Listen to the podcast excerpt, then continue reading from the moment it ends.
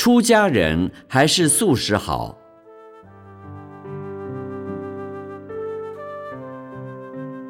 大乘佛子坚持佛陀在世时是完全持素，而小乘修行者却认为，由于佛陀托钵乞食，因此佛陀不可能拒绝施者所供养之肉，故佛陀只提倡素食，而不可能像大乘佛子所说是完全素食者。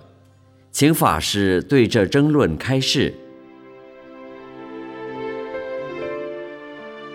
其实这件事也没什么好争论的。有一位菩萨曾经问佛陀：“佛陀，我们修小乘的时候都可以吃五净肉，为什么回小向大，做了菩萨却要吃素呢？”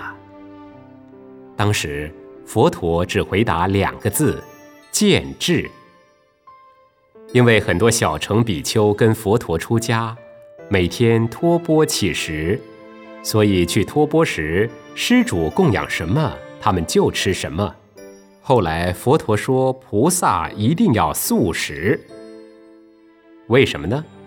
因为菩萨是大慈大悲的，修行菩萨之道，当以慈悲为本，方便为门。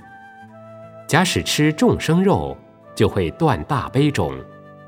既然是这样，吃荤的就与慈悲不相应。菩萨是大慈大悲，当然就要吃素了。了解了这个道理，自然就没有争论了。你虽然修小乘，你能够吃素学大乘，那不是更好吗？